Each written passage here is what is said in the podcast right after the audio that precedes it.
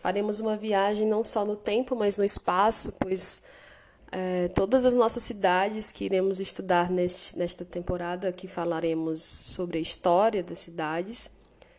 Olá, bom dia! Começaremos agora mais um episódio onde iremos abordar características que compõem o cenário, a paisagem urbana, o desenho urbano das cidades no decorrer da história. Quais os fatores também que estavam influenciando este desenho ou o formato destas cidades? Iremos abordar cidades distantes da nossa realidade, não só da nossa realidade no tempo, contemporânea, mas de espaço também. Cidades longínquas no tempo, cidades longínquas no espaço geográfico. É importante que você perceba as relações sociais que aconteciam nesta cidade quais eram os costumes da época que vão influenciar no desenho é, da maioria das nossas cidades, que nós iremos abordar agora nesta, nesta nova temporada. Além disso, destaca-se o formato da cidade, a forma que ela era organizada. Elas eram planejadas de alguma forma, mesmo tão longínquas, mesmo tão distantes, mesmo não havendo naquela época estudos urbanos, planejamento urbano? Vamos descobrir juntos a partir então da leitura do livro História da Cidade, do Leonardo Benévolo, que conta ali ah, o desenvolvimento das cidades no decorrer do tempo, até após Revolução Industrial.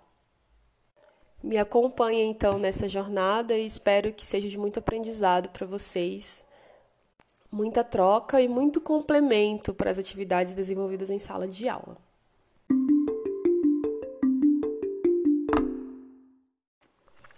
Para começar, pergunto para vocês de primeira se o surgimento das cidades está diretamente ligado ao surgimento da espécie humana. Três segundinhos aí para pensar. Bom, imagino que você deve ter respondido que, que não, né? porque nós já sabemos, vocês já devem ter estudado em história, que nos períodos mais antigos, mais longínquos, as pessoas elas não se organizavam em cidades. Muito pelo contrário, elas tinham comportamentos nômades, né? Então elas não se fixavam em um lugar por muito tempo e andavam atrás de alimento, atrás de abrigo, né? Por, por diversos lugares, assim, não fix, se fixando, não criando cidades, não tendo aí formação de cidades. Como nós podemos acompanhar no nosso slide, no período paleolítico, as pessoas, os grupos, eles buscavam abrigo em cavidades naturais, né? E existiam as suas atividades coletivas, sim, em torno de fogueiras, mas é, sempre mudando de lugar constantemente, de acordo com as necessidades. Alguns abrigos, sim, podiam ser construídos com as peles dos animais que eram né, caçados, mortos para alimentação, e utilizavam estruturas simples de madeira. Desta forma, não havia modificação do meio natural. É, a modificação era muito temporária, muito pouca, e obviamente, como as pessoas ficavam pouco tempo naqueles lugares, Logo que elas saíam, o ambiente natural conseguia, tinha forças ali para se recompor. Passando disso, entramos aí no período neolítico, tá? Em que a partir desse momento, né, vocês já devem ter estudado, né, as, é, as histórias que ouvimos nas disciplinas de história, em que o homem percebeu que Uh, ele poderia ter controle dos animais, ele poderia ter controle da colheita, né? poderia plantar e colher, né? não só colher do, do nativo, mas ele poderia plantar, transformar a sua colheita em excedentes, então tudo que sobrava ele podia guardar também, né, para as épocas difíceis, não precisando assim ficar se movimentando, né, trocando ali de lugar constantemente. E aí nós consideramos que nessa época inicia-se o sedentarismo, né? Que é justamente ficar no lugar, se estabelecer em lugar, criar raízes. E aí não só mais utiliza-se de cavernas ou cabana, mas criam-se aldeias, claro, com várias cabanas, então já são várias famílias que dominam o plantio, que fazem moradia. E aí entra a, um aspecto muito importante nessa época que são a criação dos depósitos, depósitos de cereais, depósitos de alimentos para as épocas, né, de seca, para as épocas de muito extremo frio, para as épocas em que não, não era possível fazer ali a, o plantio e a colheita começaram então a defender o seu próprio território, né? Tomar conta de um território. Aqui a gente tem um estudo arqueológico onde mostra uma planta de uma aldeia neolítica na Alemanha, tá? E ali vocês podem é, perceber que temos várias cabanas, então isso já começa a, se a crescer, né? A tomar um espaço maior. A presença das fogueiras ela ainda é visível nestas cabanas, né, onde as pessoas se reuniam ali para fazer seu alimento, para tomar decisões. Era a vida pública deles, né, a, o senso de comunidade ao redor das fogueiras. Mais uma planta aí de uma aldeia, onde a gente já vê, né, pelos estudiosos, é, denominações comuns à nossa realidade atual, como praça, um espaço onde as pessoas podiam ali né, se encontrar, as ruas que levavam às casas. Então, a partir disso, começa a se inserir o conceito de cidade, tá? de acordo com o Leonardo Benévolo, onde esse, é, a cidade ela surge como então um organismo. Mas é importante frisar que a cidade ela não é simplesmente uma aldeia que está grande, que tem um número exagerado de, de, exagerado não, mas um número maior de habitantes e cresceu e cresceu e tem várias cabanas. Não, a cidade não é isso. A cidade, na verdade, ela se compreende como cidade, como organismo, a partir das relações de troca, onde onde as pessoas agora elas começam a definir quem é que é responsável por determinado serviço. Então a gente vai ter ali os responsáveis pela caça, quem cultiva a terra, quem produz as ferramentas. Então, cada um vai ter a sua função dentro dessa aldeia organizada, começa a se organizar é, por funções, certo?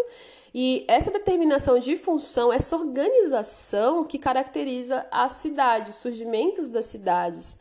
Porque nem todo mundo agora precisa caçar, nem todo mundo precisa plantar. Existem os responsáveis pela produção de ferramentas, existem os responsáveis pela pela defesa, né? E essas pessoas, o que, que elas vão fazer? Elas vão se alimentar daquilo que é excedente e é uma relação de troca. Então, eu, enquanto defensor da aldeia, eu tenho a minha função de defender, né?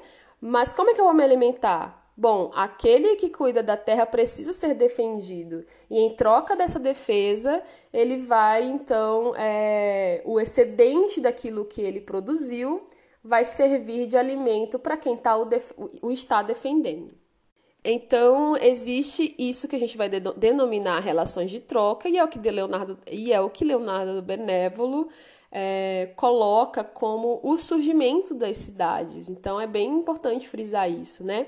Existe essa relação de dominantes e subalternos, né? Quem que domina, quem que tem maior responsabilidade, né, ou está numa posição hierárquica mais alta em relação aos demais dentro dessa aldeia. Então essas relações elas começam a surgir daí o que caracteriza o o surgimento das cidades. Temos alguns mapas ali, 3.500 a 3.000 a.C., onde mostram os surgimentos das primeiras cidades, a região em que isso aconteceu. Então, nós temos ali é, Síria, Mesopotâmia e Egito como o, os pontos iniciais né, das primeiras civilizações. Podemos acompanhar esse mapa ali, como ele vai se expandindo a partir desse ponto inicial. Então, vamos passando, onde a gente vai chegar ali sobre as cidades no Oriente Próximo, tá? Então, vamos partir aí agora para as cidades do Oriente Próximo. Então, aqui começando nas cidades no Oriente Próximo, que eram originalmente aldeias, mas não simplesmente aldeias que cresceram, aldeias que começaram a é, implantar relações de troca e também começa-se a perceber uma relação entre os dominantes né, da terra, os dominantes da, daquela aldeia, e quem é o dominado, o subalterno, aqueles que vão produzir os excedentes.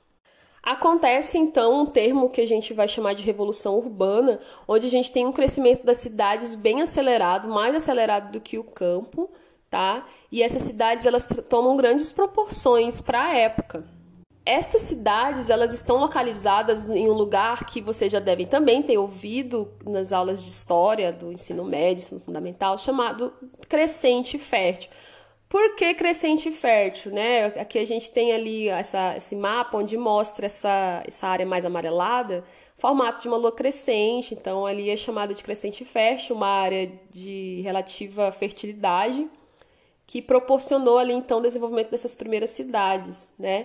É, temos então aqui dentro dessa crescente fértil, em especial, vou aqui grifar, tá? Região mesopotâmica, que nós vamos abordar as cidades da Mesopotâmia e as cidades egípcias, tá? Também que é um outro grande, uma outra grande civilização que vocês já, já sabem, né? O que hoje a gente tem, a, a, quer dizer, nós temos até hoje rastros, né?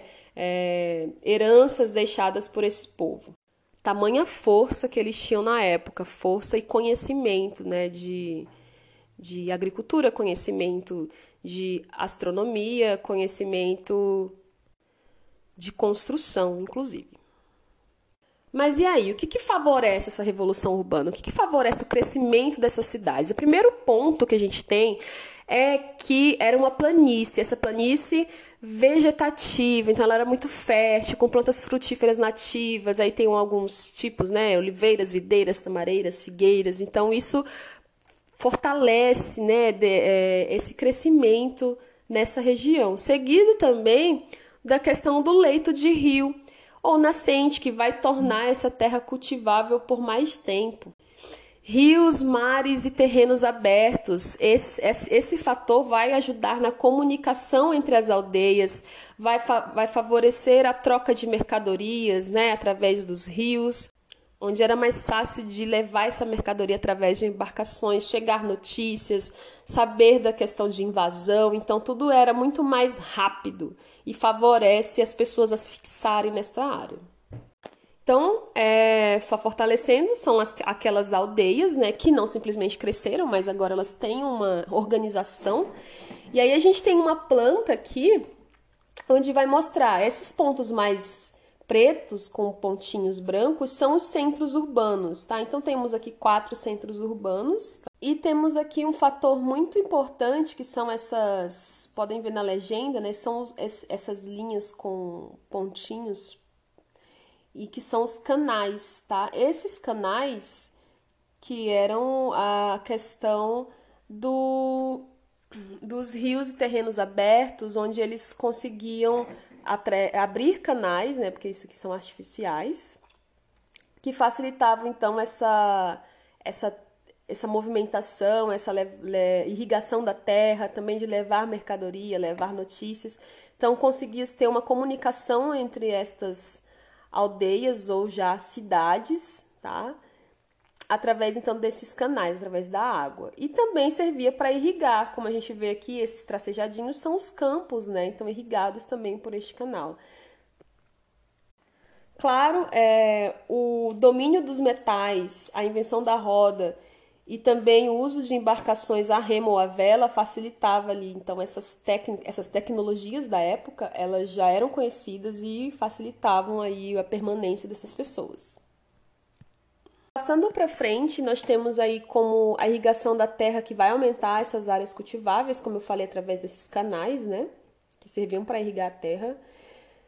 E com essa terra irrigada, eles começam a ter uma produção agrícola bem alta e conseguem ter uma produção de excedentes que vai proporcionar o aumento da população nas cidades, porque esse excedente ele fica na cidade e as pessoas agora elas podem ir se agregando, né?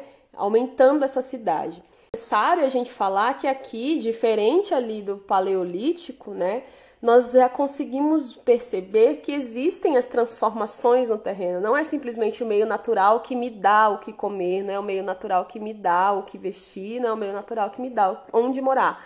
Mas eu começo a transformar é, o terreno, né, a paisagem natural para suprir as minhas necessidades. Então eles começam a construir os canais de água, como eu falei naquele mapa, começam a surgir os muros para pensar já aí na defesa, armazéns para guardar o excedente.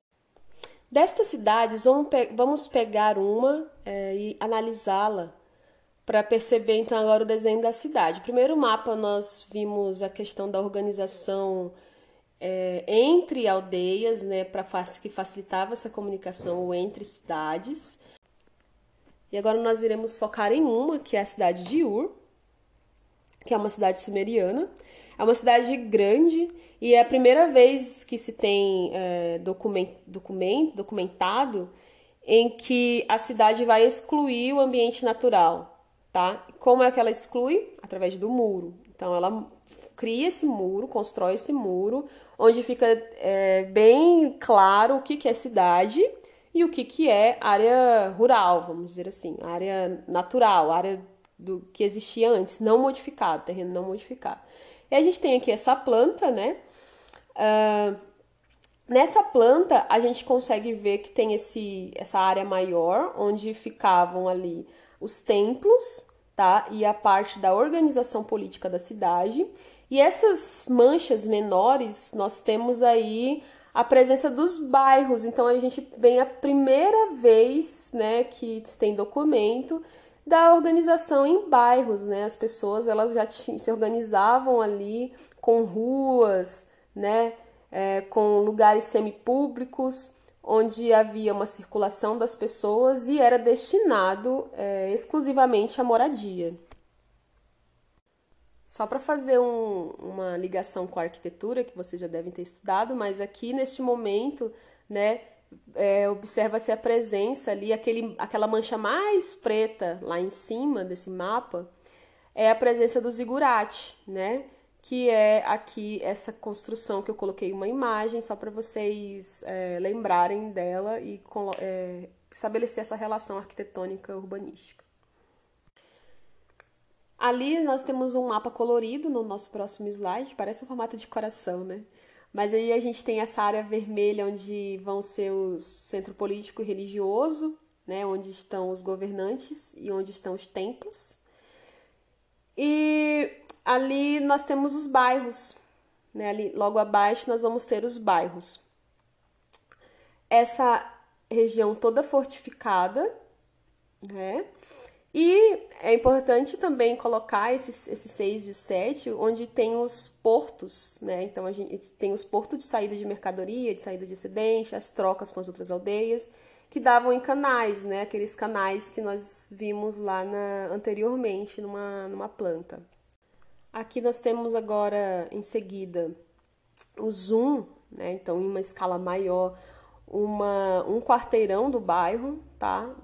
Do, desse bairro da cidade, que os arqueólogos fizeram esse levantamento, tá? Isso não existe mais, gente. Isso aqui é um estudos arqueológicos, tá bom? E aí, onde vão mostrar ali os lugares semipúblicos, né? É, temos algumas vielas que vão entrar para essas residências, temos umas vias mais largas e logo secundariamente essas vielas que são os semipúblicos, onde a gente sabe que só, te, só acessam com frequência ali quem mora nessa, nestas vias. E as vias mais largas, né, é, a, já dá acesso para todas as pessoas, porque elas precisam sair para ir para o campo, precisam sair para ir para o templo, e assim sucessivamente. É importante observar que as casas, elas eram grudadas, né, coladas, então ela não tinha o que nós temos hoje, né, essa organização, claro, é, mas é importante que, apesar de que pareça para nós é, pouco organizado, mas para ele, eles o terreno era dividido entre os habitantes, tá? Então eles tinham quase que uma divisão igualitária de acordo com o tamanho da família. Isso que eu estou falando da, dos subalternos, tá? Não estou falando da parte dos políticos, né? Dos, dos que dominavam essa região, tá bom? Então só dos subalternos. É, entretanto, olha só, o campo ele era dividido entre divindades. Opa, quase que não sai. Vamos lá. O que, que acontece? Cada região do campo ele era determinado é, para um deus, né? Então, o excedente daquela região ele servia para alimentação, mas parte era de oferenda mesmo para esses, esses deuses que eram ali que cuidavam, de, que mantinham, né, de acordo com a crença deles, a prosperidade, a fertilidade daquela região. De, sobre desenho urbano, a gente pode dizer que essa cidade ela não tem um desenho linear, ela vai ter um desenho totalmente orgânico, tá? Ela não é radial, ela simplesmente não tem uma forma definida para a gente dizer sobre o desenho urbano. O que podemos definir então são essas vias mais largas, né, onde acontece a circulação maior de pessoas, e essas vias secundárias, né, onde tem uma circulação semipública. O que nós podemos identificar é que o bairro existe já, então existe a presença do bairro, desligado, então sem ligação direta, tá? Com a área é, política administrativa. Então, foquem nisso, lembrem-se disso. Além, é claro, da presença dos canais, dos diques, do muro e assim sucessivamente.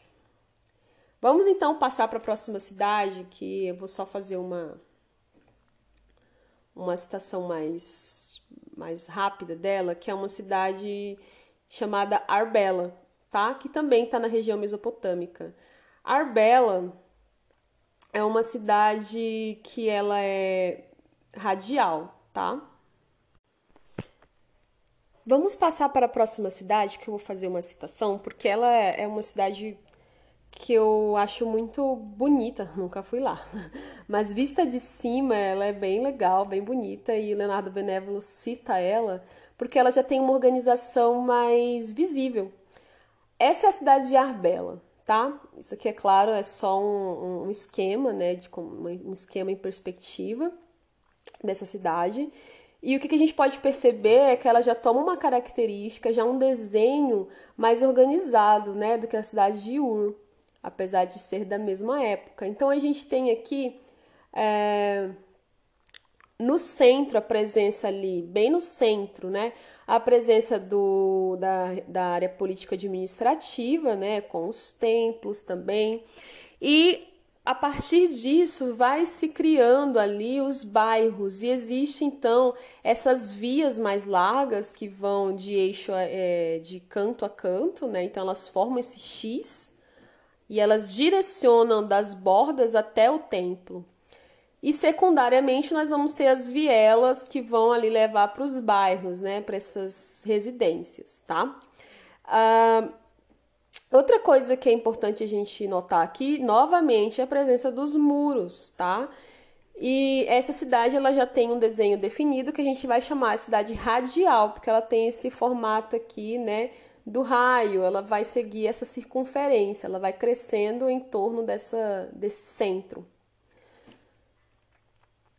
Passando para frente, a gente vai perceber, aqui é uma imagem que eu peguei atual da cidade de Arbela, tá? Ela ainda existe, ela é mantida, essa daqui existe de fato, tá? É claro que com algumas alterações no decorrer do tempo, mas hoje ela é, é ela ainda existe para visita. E aí a gente tem ali, né, a, o que dá para vocês notarem é que essa cidade ela foi construída bem alta, tá? Então ela, ela é bem alta em relação ao resto da cidade que se desenvolveu ao redor dela.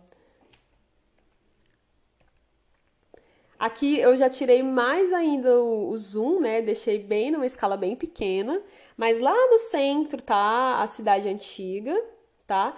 E aí a gente pode perceber que essa cidade ela influenciou até certo ponto, até um determinado tempo. Claro que a gente não, não, a gente não vai ter essa informação aqui, mas pelo desenho a gente consegue perceber que ela foi tendo né, esse aspecto radial, ele foi se prosseguindo até um determinado tempo. A gente consegue ver ali uma avenida mais distante de Arbela que ela ainda é, ela tem ali toda uma característica radial, né? E depois isso vai se perdendo com o decorrer do tempo. a gente está só falando de cidade aqui, mas eles tinham uma vida né, muito agitada. O que se tem da, dessa época é que eles eram extremamente guerreiros, assim, né? Então eles lutavam muito por terras. E essa luta por terras, elas vão caracterizar ali a construção de novas cidades. E agora são cidades bem grandes, cidades imensas, bem maiores do que Arbela e Ur, tá? Então a gente vai ter aqui que essas cidades elas, elas tinham uma característica muito residencial, então era muita população, muita gente morando, tá? E não mais aqueles pequenos bairros, né? Como a gente viu que tinham um muro, mas a, o bairro ele era uma pequena uma pequena célula dentro daquele espaço, né? E a gente tinha um espaço bem grande determinado para o político administrativo. Agora a gente tem uma cidade, umas cidades maiores, a exemplo, vamos colocar aqui Babilônia, a primeira cidade que a gente vai falar, é que a, como a gente pode ver nessa imagem, a gente vê que ela é bem povoada, tem muitas residências, tá? E o grande centro da cidade não é mais o templo. Existe o templo, mas ele não é mais o, o, o foco, o, o, grande centro onde a gente olha e se destaca lá um templo. Não, agora a gente vai ter o palácio né, do rei. A gente pode considerar que Babilônia era uma metrópole né, na região. Então, era uma cidade de referência, uma cidade realmente muito grande, onde tinha uma sociedade civil muito desenvolvida. Então a política e o desenvolvimento de capital era muito alto, né? E uma cidade com bastante instrumental ali, né? Tecnologia que é, facilitava então essa, esse crescimento rápido e exagerado, tá? Para a época. Então vamos lá. O que, que a gente consegue visualizar na cidade de Babilônia?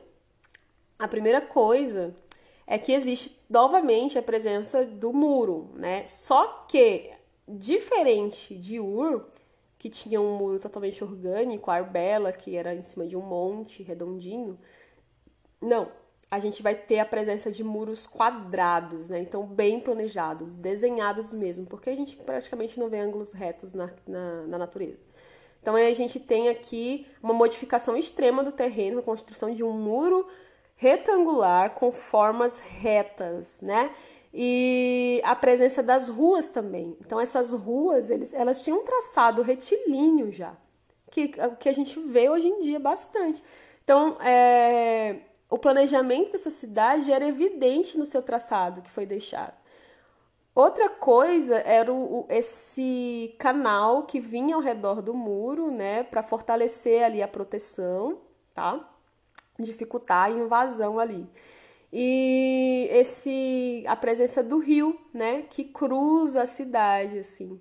Então, uh, são pontos importantes a serem lembrados quando a gente vai falar aí da cidade de Babilônia, tá? A partir do do, da, do boom populacional, vamos dizer assim, daquela época, onde a gente tem uma cidade que era uma metrópole, uma cidade muito grande. No último mapa, o mapa colorido de Babilônia, a gente consegue ver os canais, né? Como eles, eles transformavam o terreno, é, colocando, expandindo a água do rio, né? Abrindo canais para que esse rio pudesse escoar água para tornar mais área irrigável. É uma tecnologia muito forte na época a construção dos canais.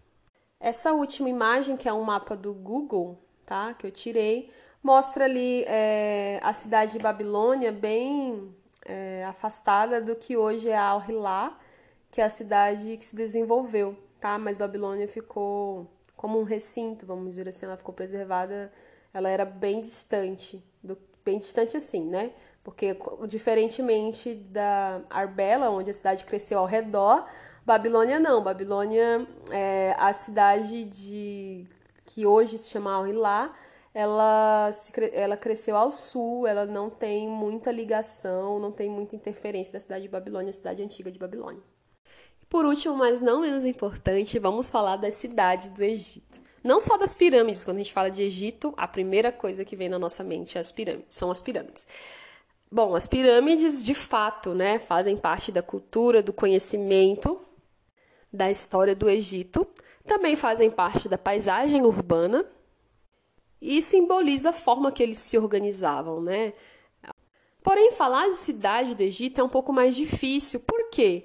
Porque eles se é, resolveram, né? Não resolveram, mas as condições locais favoreceram eles a ficarem muito próximo do rio Nilo, que eu imagino que deve ser um rio tão belo quanto é o Amazonas. E por ser um rio tão grande, né? É, tão volumoso, ele é, tinham várias enchentes e essas enchentes no decorrer do ano, dos anos, dos tempos, foi ocasionando em perda, né? Perda do, da história deles. Então, é, as enchentes do Rio Nilo ocasionaram isso, tá?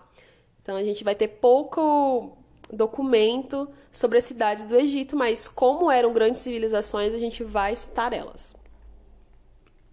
Diferente dos povos da Mesopotâmia que nós falamos, em que uh, o o governador ou o rei, né, o soberano, ele era um representante do, dos deuses, tá? Do Deus. No Egito não, o faraó, ele é Deus, tá? Ele é Deus personificado, ele é Deus carnal, tá bom? Então, isso dá muito mais poder, claro, para ele em cima, né, dos subalternos.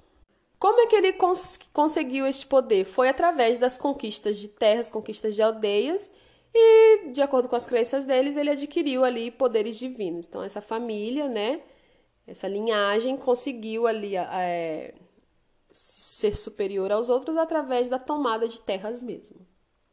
Dessa forma, o faraó, ele não só comanda a sua cidade, a capital onde ele mora, mas ele comanda todo o país.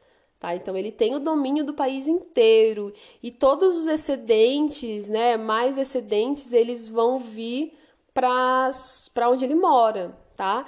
E aí com isso ele vai ter investimento em cidades, obras, templos e, como vocês bem sabem, ele passa a vida, né, pensando na sua tumba, planejando, projetando, adquirindo, né, acumulando recursos para construir ali é, o, o, a sua tumba no futuro.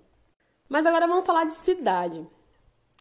Considerando é, que Faraó é Deus, a primeira coisa que a gente vai ter de diferença dos outros é que des, é, dessa vez o templo ele não está inserido, né? A, o santuário ele não está inserido no corpo da cidade, como a gente viu em Babilônia, como a gente viu em Ur.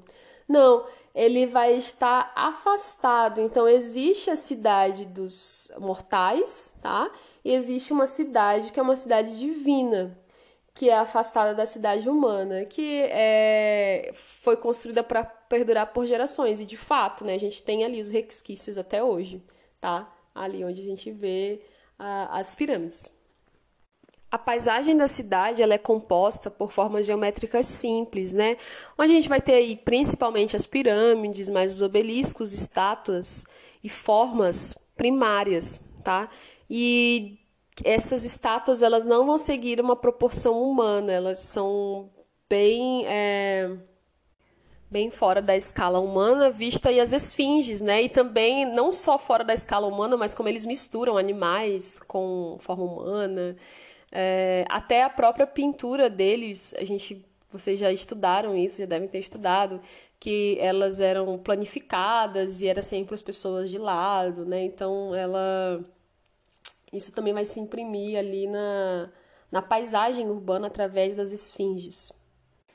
E por último, é importante ressaltar que as cidades do Egito, cidades não a cidade divina, tá?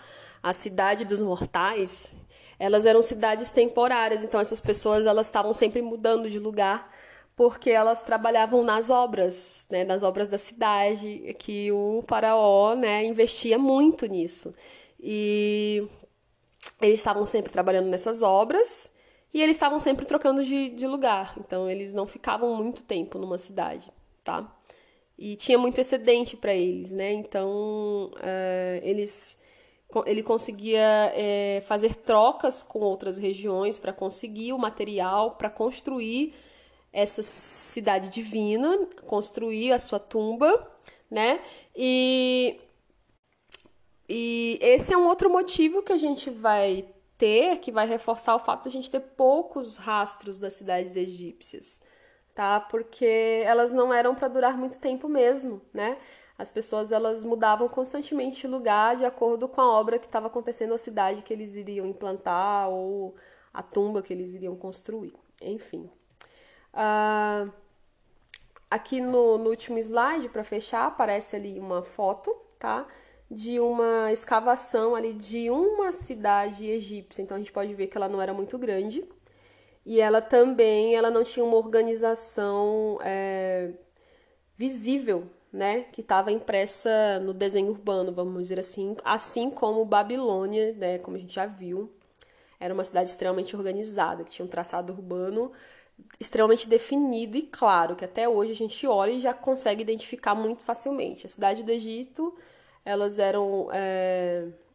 Então a gente vê aqui como essa imagem, a gente não tem uma identificação clara da organização da cidade, mas o que nós devemos sempre lembrar é a questão da cidade divina, em que essa sim era uma cidade extremamente planejada, onde as suas formas elas eram executadas em proporções muito grandes, muito maiores do que a escala humana, e que ela era separada da cidade é, dos mortais.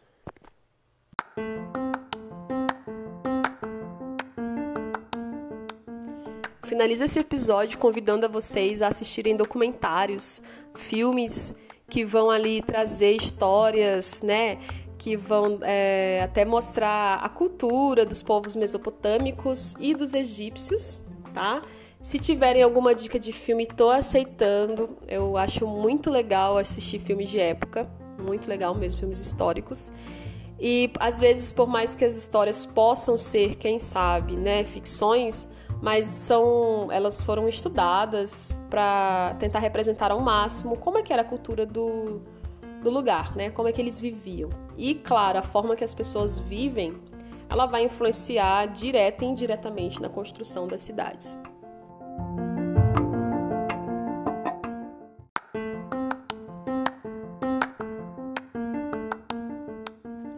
Aguardo vocês no próximo episódio, onde nós iremos falar sobre as cidades do Extremo Oriente, tá? Em especial a China, tá? E Aguardo vocês no próximo episódio, onde nós vamos falar das cidades do Extremo Oriente. Em especial, nós vamos abordar as cidades chinesas. E espero que vocês tenham gostado.